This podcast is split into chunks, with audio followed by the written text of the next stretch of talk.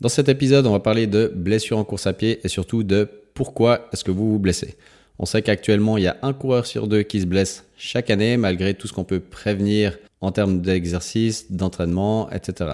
Donc, dans ce podcast, on va surtout voir pourquoi est-ce que vous vous blessez, comment vous remettre de blessures et surtout éviter de vous blesser à l'avenir. Je vais commencer par vous conter une petite histoire qui est l'histoire de David, qui est un coureur que j'ai suivi euh, en traitement de physiothérapie il n'y a pas si longtemps que ça. David, il voulait courir les 20 km de Lausanne au mois d'avril. La course, elle est fin avril.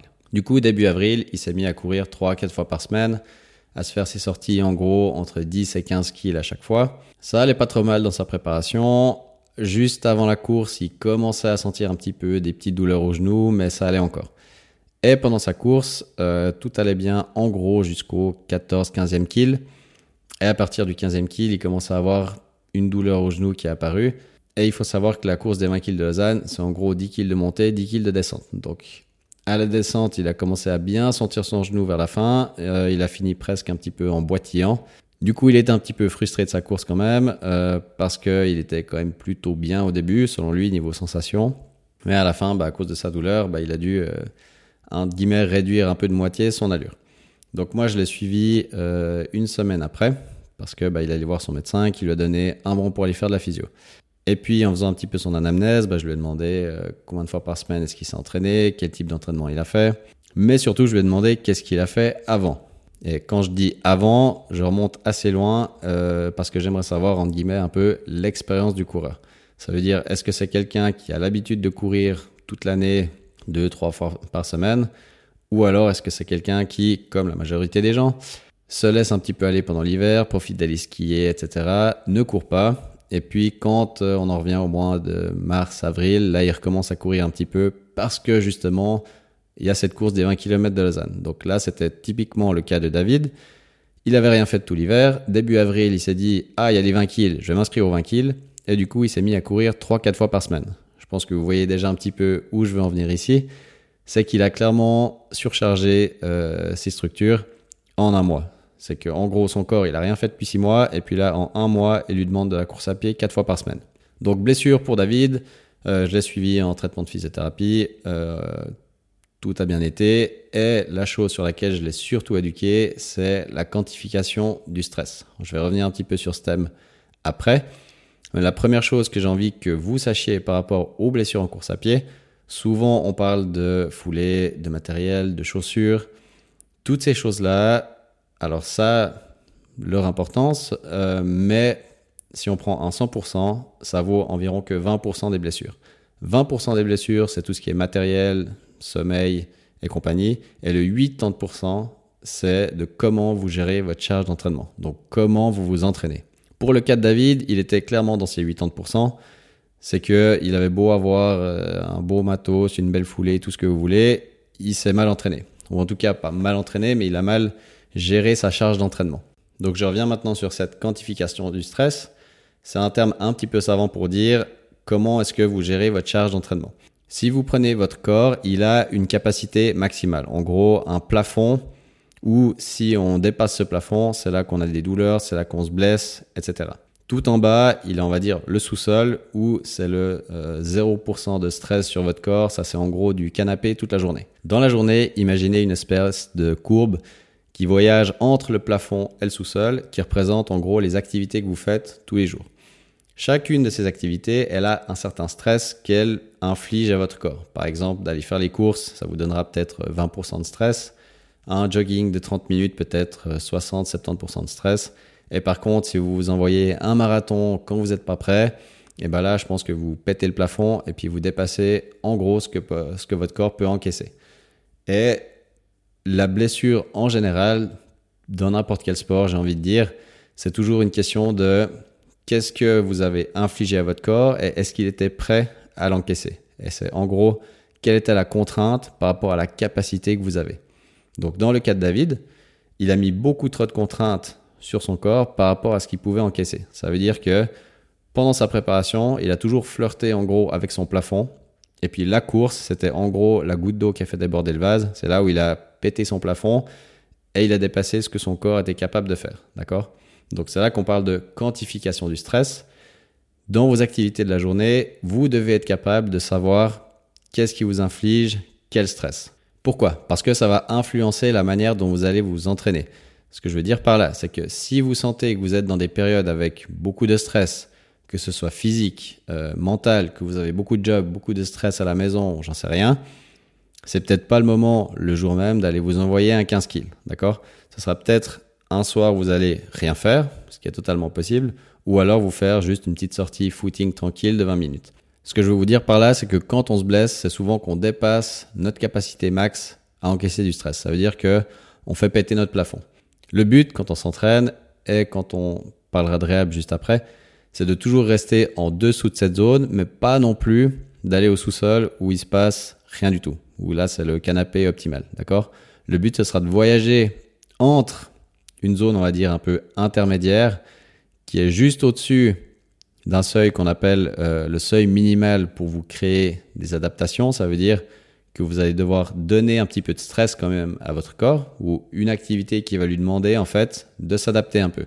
Mais pas trop pour que de nouveau on dépasse pas le plafond. D'accord? Donc maintenant quand on parle de réhab, euh, aussi pour la partie performance en course à pied, ce qu'on va vouloir faire, c'est s'entraîner d'une certaine manière à ce qu'on inflige un certain stress à notre corps, juste assez pour que on lui demande de créer des adaptations, mais pas trop pour qu'on n'ait pas pété le plafond, d'accord? Et pas trop peu pour que en fait on s'améliore pas.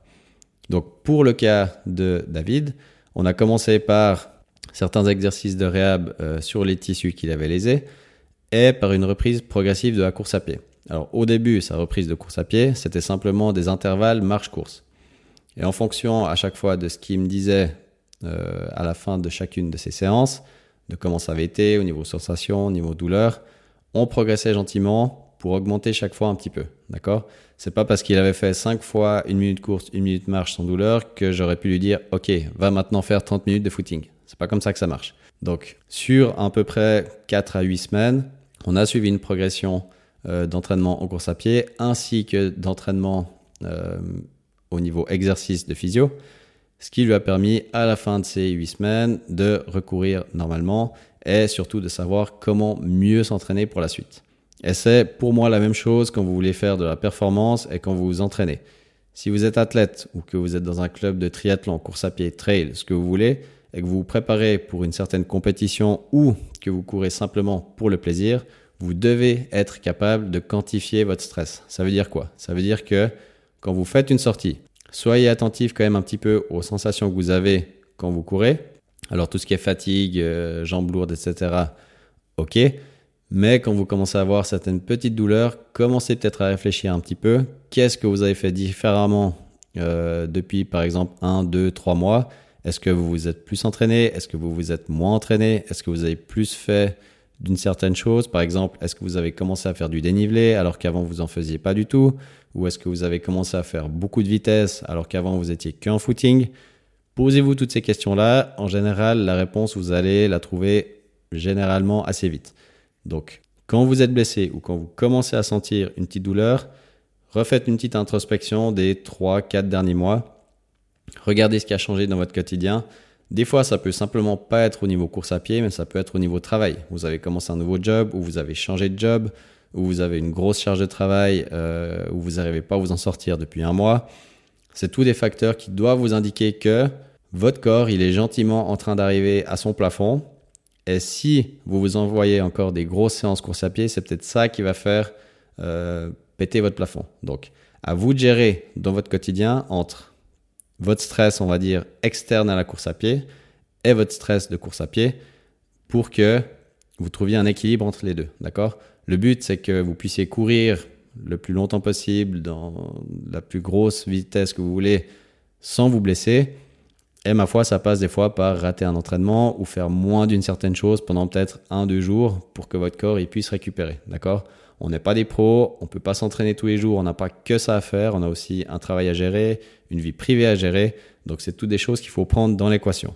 Donc quand vous faites une réhab en course à pied ou que vous voulez performer en course à pied, pensez chaque fois à votre plafond et à votre sous-sol et pensez toujours à vous entraîner de manière à toujours donner à votre corps un petit peu plus pour qu'il s'adapte, progresser semaine après semaine, mais sans à chaque fois aller pousser votre plafond ou si de temps en temps vous flirtez un petit peu avec, c'est ok mais vous devez en être conscient, d'accord? Pour que le jour où vous arrivez sur votre course ou sur votre grosse sortie de la semaine, bah vous savez à quoi vous en êtes, vous savez ce que vous pouvez donner ou ce que vous pouvez pas donner surtout. Ensuite, par rapport à la reprise de la course à pied, si actuellement vous êtes blessé, ce que je peux vous recommander déjà, c'est de vous faire suivre par un professionnel de santé qui saura vous guider.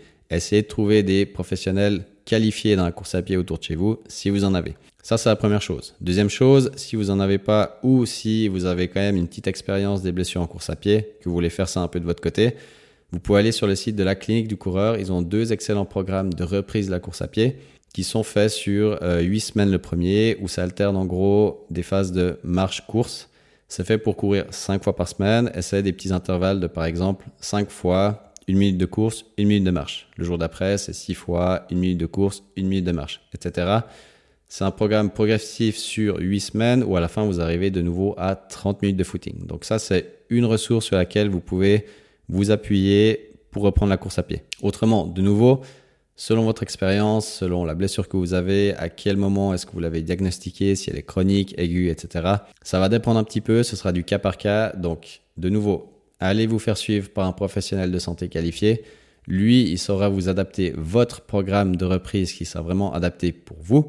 Et puis, comme ça, vous pourrez peut-être progressivement plus vite revenir à la course à pied ou en tout cas trouver euh, un programme de reprise qui sera sur mesure pour vous. Voilà pour ce podcast sur la partie réhab, j'espère qu'il vous a plu et on se retrouve dans le prochain épisode.